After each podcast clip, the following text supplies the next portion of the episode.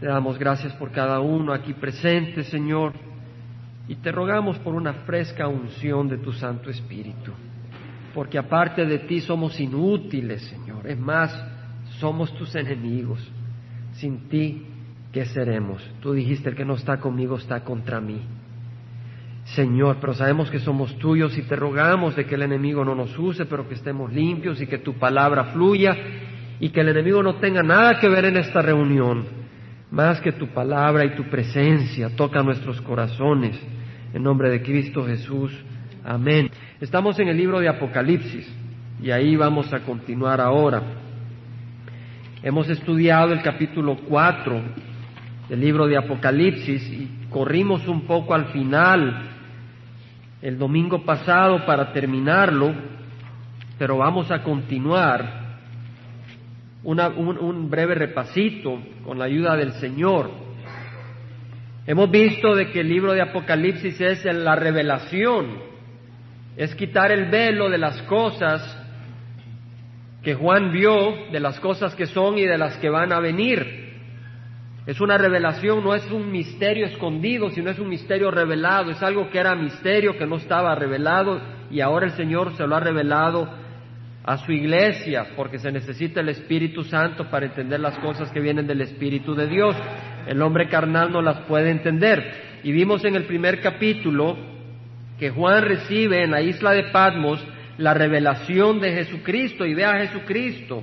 El versículo 9 del capítulo 1 ve vemos de que él, allá en la isla de Patmos, compañero en la tribulación, en el reino y en la perseverancia en Jesús, vamos a hacer un pequeño repasito, porque este libro es muy hermoso para solo correr, sino que hay que saborear la palabra del Señor, entender y aprender. Entonces Juan, un compañero de la tribulación en el reino, le dice en el versículo 11, escribe en un libro lo que ves y envíalo a las siete iglesias y lo que ve ahí es a Jesucristo.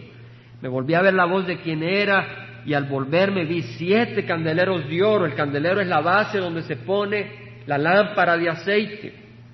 Y es que la iglesia lleva la luz de Cristo, que es el Espíritu Santo, el aceite, Cristo la luz. Y vemos que vea a Jesucristo y que en su mano derecha tenía siete estrellas, que son los siete pastores de las siete iglesias, la palabra usada acá es ángel o mensajero, y de su boca salía una aguda espada de dos filos, sabemos que Jesucristo es la palabra de Dios, y dice, estuve muerto y aquí estoy vivo en el versículo 18, y luego dice, escribe pues las cosas que has visto, qué es lo que vio a Jesucristo, qué es lo que vio las siete iglesias, que son los candeleros, las que son y las que han de suceder después de estas. Y luego, después de lo que ha visto, explica lo que es, y ahí está el capítulo 2, que son las iglesias, la iglesia en ese tiempo y la iglesia en su historia, como iba a ocurrir y se iba a desarrollar su historia hasta los últimos días en los cuales estamos viviendo, y luego las cosas que serán. Y vimos en el capítulo 4 de nuevo que dice después de esto, después de la historia de las iglesias, que vio una puerta en el cielo y le dice, sube acá y te mostraré las cosas que deben suceder después de estas. Estamos viendo de que son cosas, son realidades que van a suceder. Después de la historia de la iglesia viene una serie de eventos. Son realidad. No es un sueño, no es una imaginación. Y ahí está Juan en el Espíritu, dice el versículo 2, yo estaba en el Espíritu y vio un trono, vio al trono de Dios, vio a Dios. Y dice de que había 24 ancianos alrededor del trono y habían cuatro criaturas. Y estudiamos eso. Ahora veamos en el versículo 5 dice, del trono salían relámpagos, voces y truenos. Delante del trono habían siete lámparas. Estas son antorchas de fuego ardiendo, que son los siete espíritus de Dios, o sea, el Espíritu Santo está en el trono. Y ahí vemos que salen relámpagos, voces y truenos. Ahora imagínese, hermanos, que usted está en, una, en un lugar y ve de repente truenos y relámpagos. ¿Sentiría usted tranquilidad? Sentiría terror, ¿verdad? A mí me gusta oír relámpagos y truenos de lejos y me gusta una tormenta, pero me imagino ahí Juan vio algo tremendo. Y podemos ir al libro de Éxodos. Realmente, hermanos, Es hermosa la palabra del Señor para saltearnos, hay que saborearlo. Y vamos a ir al libro de Éxodo capítulo 19. Y en el capítulo 19 vemos en el versículo 1, 2 que el pueblo de Dios había salido de Egipto. Y dice, al tercer mes de la salida de los hijos de Israel de la tierra de Egipto, y nosotros hemos salido de Egipto. Amén. Hemos salido de la tierra de esclavitud. 19.1. Al tercer mes de la salida de los hijos de Israel de la tierra de Egipto, ese mismo día llegaron al desierto de Sinaí. Tres meses. Y partieron de Refidín y llegaron al desierto de Sinaí y acamparon en el desierto. Ahí delante del monte acampó Israel. Estaban en el desierto, enfrente del monte Sinaí. Y dice en el versículo 3 que Moisés subió hacia Dios. Cuando uno se va a encontrar hacia Dios, sube, porque Dios está en lo alto. Nuestros ojos se refrescan en lo alto. Y Moisés subió hacia Dios y Jehová lo llamó desde el monte diciendo, así dirás a la casa de Jacob y anunciarás a los hijos de Israel, vosotros habéis visto lo que he hecho a los egipcios y cómo os he tomado sobre alas de águilas y os he traído a mí. Ahora pues si en verdad escucháis mi voz y guardás mi pacto, seréis mi especial tesoro entre todos los pueblos porque mía es toda la tierra. Fíjese que aquí dice, si en verdad escuchás mi voz si en verdad escucháis mi voz, o sea, en nuestro propio lenguaje, si, en verdad escuchan mi voz. ¿Verdad? El Señor nos dice, si en verdad, no si simplemente oyen, si de veras escuchan mi voz, serán mi especial tesoro. Y vosotros seréis para mí un reino de sacerdotes y una nación santa. Y Pedro dice que somos llamados del mundo, ¿verdad? Antes no éramos un pueblo y ahora somos un pueblo, un reino de sacerdotes. Pedro dice eso. ¿Por qué? Porque hemos escuchado la voz del Señor. Y dice en el versículo 9 que Jehová dijo a Moisés, aquí vendré a ti en una gran densa nube. El Señor se esconde en una gran densa nube. Y en Isaías, se lo leo, pero sigan ahí, en Isaías dice el Señor, en verdad tú eres un Dios que te ocultas, oh Dios de Israel Salvador. Dios se oculta y se revela a quienes tienen el corazón abierto a Él. Y acá baja en una gran densa nube para que el pueblo oiga cuando yo hable contigo y también te crean para siempre. El Señor dijo también a Moisés, ve al pueblo y conságralos hoy y mañana y que laven sus vestidos. Ahora, ¿usted cree que la, suciedad externa ofende al Señor? No. Me imagino que si uno ve a un niño de nueve años, de cinco años, con su ropita sucia que llega a agarrarlo a uno, uno lo abraza, ¿cierto? Pero esto es un, está reflejando el hecho de que el Señor demanda santidad, que el Señor demanda limpieza interna.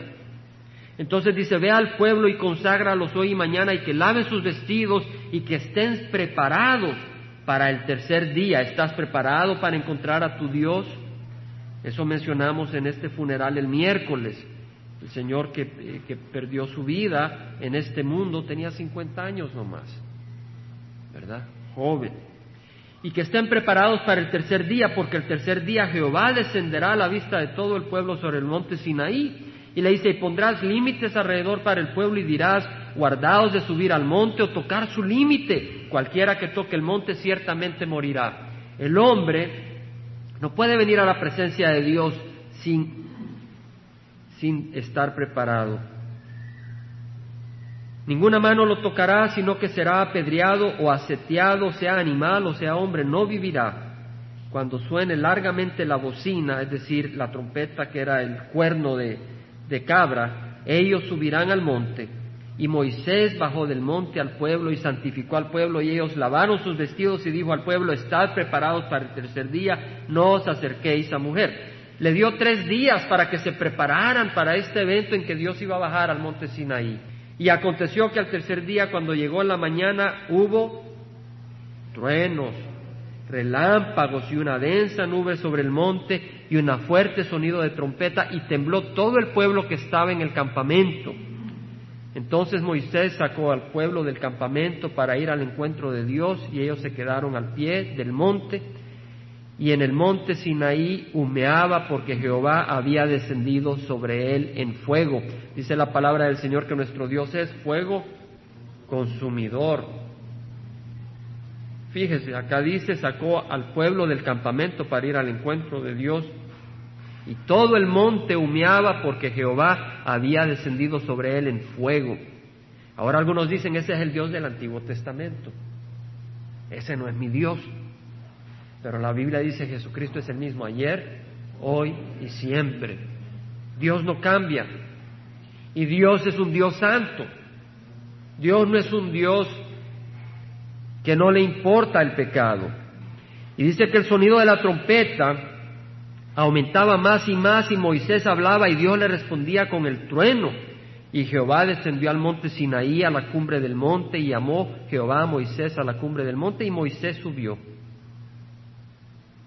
Vemos acá entonces, si pueden seguir leyendo en otra oportunidad, esta preparación y luego qué, qué pasa en el versículo 1 del capítulo 20 y habló Dios todas estas palabras diciendo y empiezan los mandamientos. O sea que vemos de que el Señor antes de dar los mandamientos nos hace ver que Él es santo, que Él es puro y que Él es poderoso. Y hizo sentir al pueblo de que nosotros no podemos venir después e ignorar su palabra y romper su palabra y creer de que vamos a salir silbando. ¿Entendemos, hermanos? nos hace ver que Él es un Dios santo.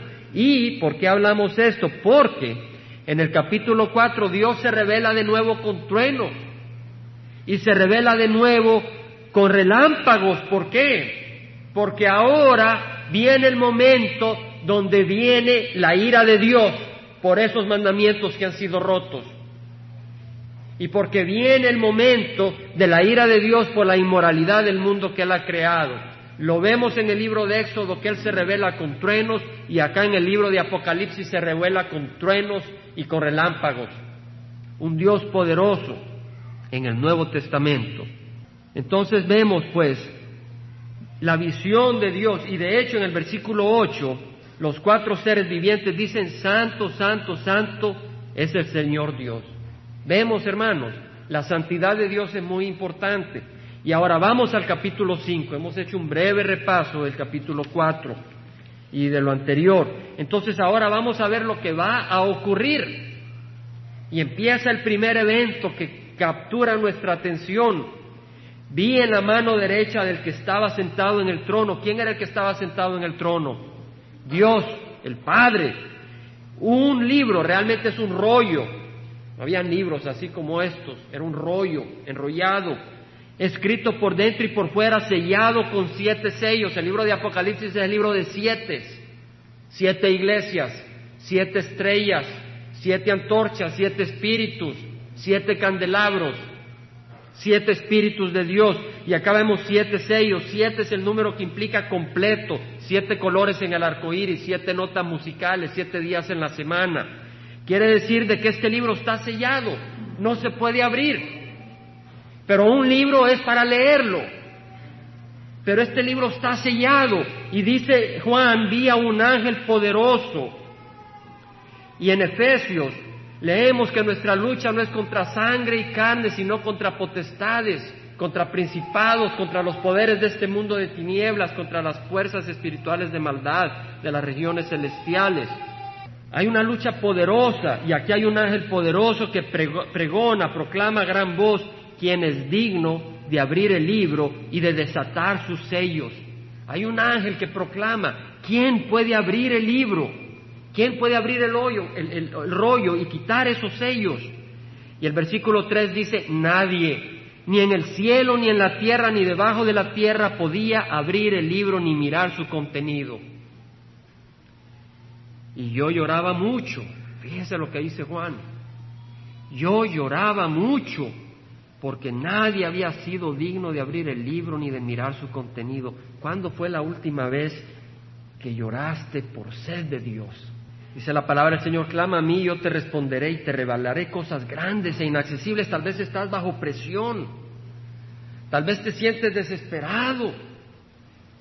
Llora por buscar la palabra del Señor, por buscar luz. Bienaventurados los que lloras porque ellos serán consolados. ¿Cuándo fue la última vez que lloramos por la maldad que hay en el mundo. La última vez que lloramos porque nuestros hermanos no reciben a Cristo, nuestros compañeros de trabajo ignoran al Señor. Dice la palabra, como el siervo, como el venado anhela las corrientes de agua, así suspira por ti, oh Dios, el alma mía. Mi alma tiene sed de Dios, del Dios viviente. ¿Tiene sed de Dios? Mis lágrimas han sido mi alimento de día y de noche, mientras me dicen todo el día, ¿dónde está tu Dios? Tenemos sed del Señor. Juan lloraba porque quería esa bendición.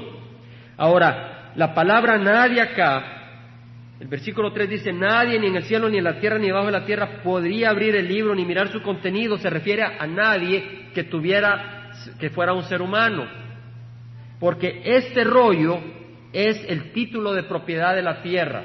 Y que lo que pasa es que en Génesis, si vamos al libro de Génesis al capítulo 1, y aquí lo que buscamos hacer es estudiar las escrituras, estudiar versículo por versículo, entender y dejar que el Señor haga la obra en nuestros corazones.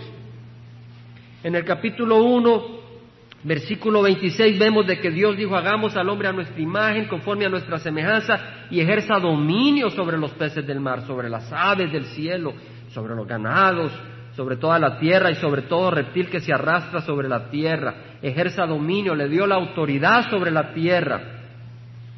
En el versículo 29, 28 dice, sed fecundos y multiplicados y llenad la tierra, hizo juzgarla, ejercer dominio, le dio completa autoridad.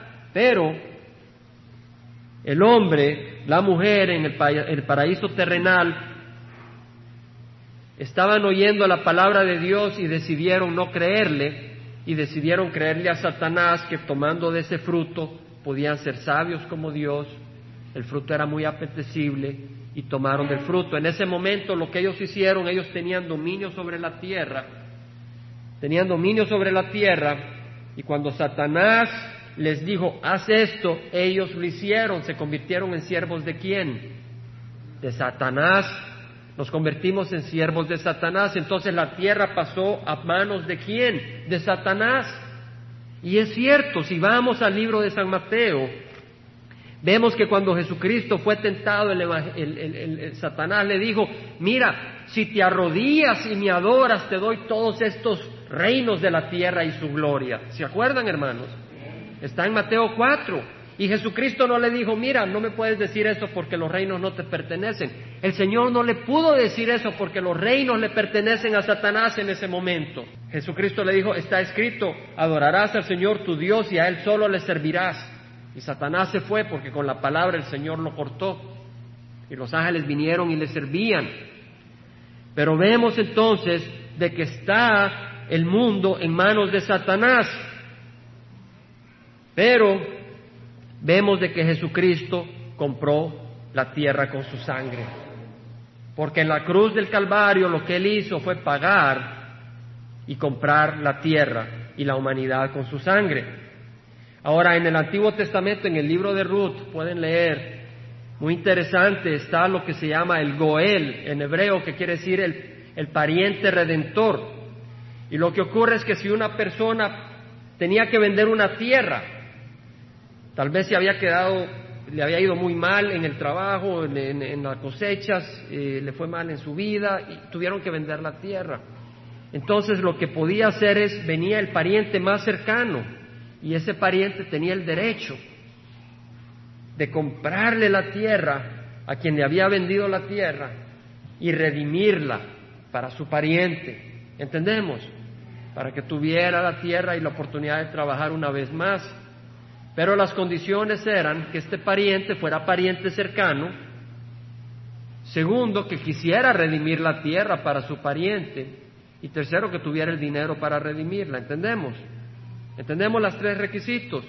Que fuera pariente cercano, que quisiera redimir la tierra y que tuviera el dinero para redimirla. Jesucristo es nuestro pariente cercano. La palabra del Señor dice que el verbo se hizo hombre y habitó entre nosotros.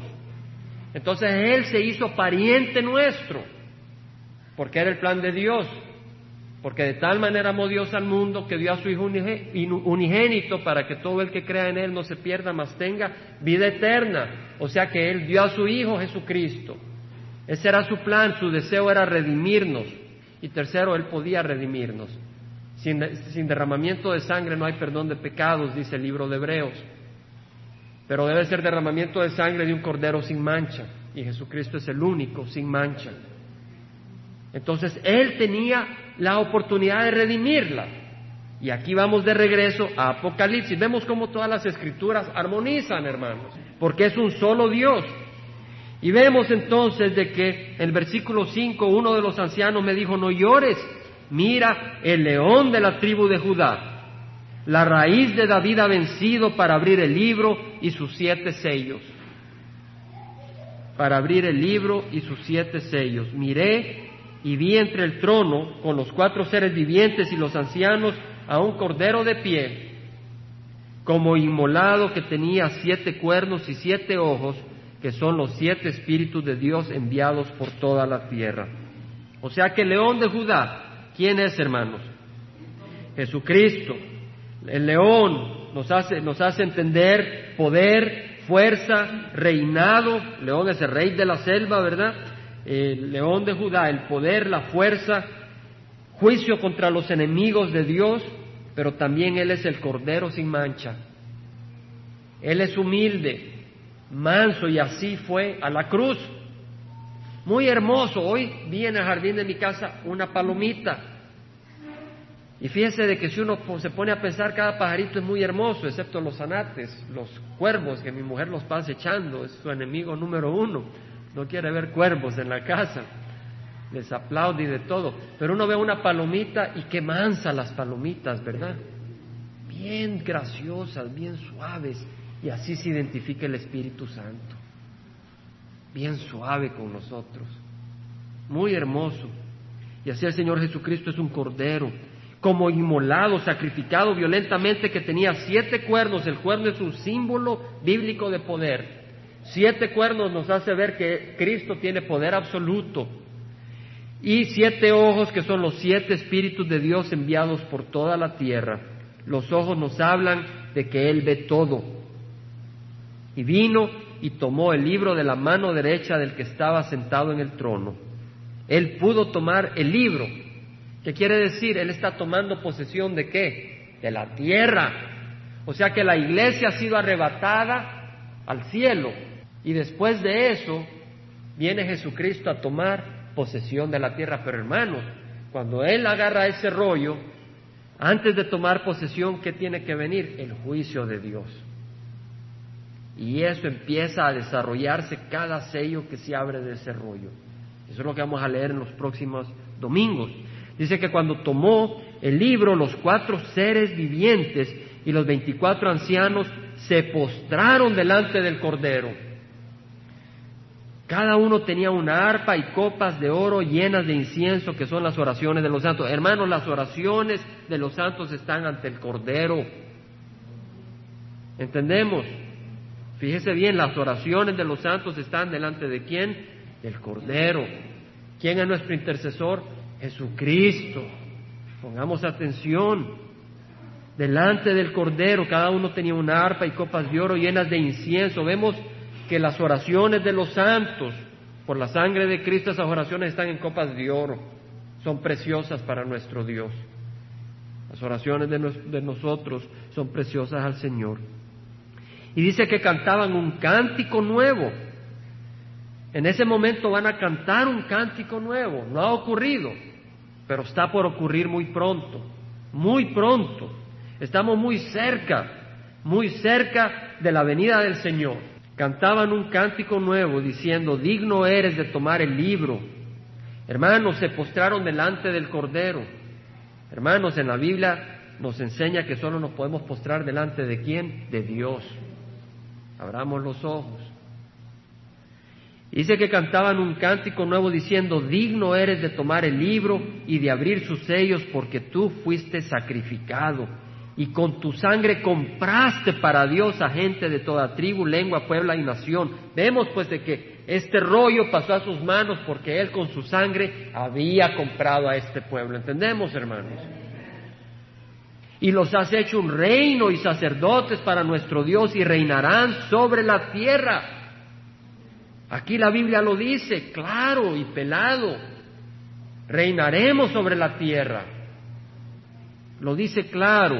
Y miré y oí la voz de muchos ángeles alrededor del trono y de los seres vivientes y de los ancianos, y el número de ellos era miríadas de miríadas. Fue a buscar qué quiere decir miríadas. Busqué en inglés, busqué en español, y quiere decir miríadas, quiere decir muchos. No quiere decir mil, quiere decir una gran cantidad, tan grande que ni se puede contar. Son millones de millones y luego miles de miles.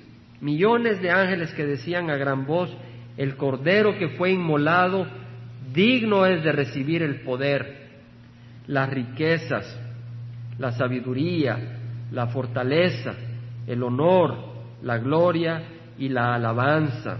Digno es de recibir el poder, las riquezas, la sabiduría. Ahora vemos que esta alabanza también se le dedica a Dios. En Apocalipsis 7:12 vemos que también dice el versículo 12, amén, la bendición, la gloria, la sabiduría, la acción de gracias, el honor, el poder y la fortaleza sean a nuestro Dios por los siglos de los siglos. Amén. Vemos, en el versículo 5 se aplica a Jesucristo y a toda cosa creada que está en el cielo, sobre la tierra, debajo de la tierra y en el mar, y todas las cosas que en ellos hay, oí decir, al que está sentado en el trono y al Cordero, sea la alabanza, la honra, la gloria y el dominio por los siglos de los siglos. ¿Quiénes están en este versículo 13? ¿Quién está sentado en el trono? El Padre y el Cordero. ¿Y dónde está el Espíritu Santo? Si ven el versículo 6 dice que el Cordero tenía siete cuernos y siete ojos que son los siete espíritus de Dios. Vemos la Trinidad en el trono. Ahí está la Trinidad. Al que está sentado en el trono y al Cordero sea la alabanza, la honra, la gloria y el dominio por los siglos de los siglos. Y los cuatro seres vivientes decían, amén y los ancianos se postraron y adoraron. Y es ahí donde posteriormente veremos que empieza a abrirse cada sello y a derramarse la ira de Dios. Únicamente quiero que hagamos mención en Isaías 42, 6 al 9. Yo soy el Señor, en justicia te he llamado Vimos la santidad de Dios, amén. Vimos la santidad de Dios en el monte Sinaí. Vimos la santidad de Dios en su trono antes de enviar la ira divina. Y dice, yo soy Jehová, en justicia te he llamado, te sostendré por la mano y por ti velaré. Y aquí está hablando de Jesucristo, y te pondré como pacto para el pueblo, como luz para las naciones, para que abras los ojos a los ciegos, para que saques de la cárcel a los presos y de la prisión a los que moran en tinieblas. Yo soy Jehová, ese es mi nombre, mi gloria a otro no daré, pero ¿a quién se la dio? A Jesucristo. Amén. Lo vimos en Apocalipsis. Mi gloria a otro no daré, ni mi alabanza a imágenes talladas, sea aquí las cosas anteriores se han cumplido, y yo anuncio cosas nuevas, antes que os sucedan, os la anuncio. Ahí vamos a terminar, hermanos. En los próximos capítulos eh, nos toca eh, la triste tarea, ¿verdad?, de ver el derramamiento de la ira de Dios sobre la humanidad. Pero leamos gracias al Señor porque al leer todo eso tenemos razones para darle gracias de que Cristo murió en la cruz para que nosotros no tengamos que recibir la ira de Dios.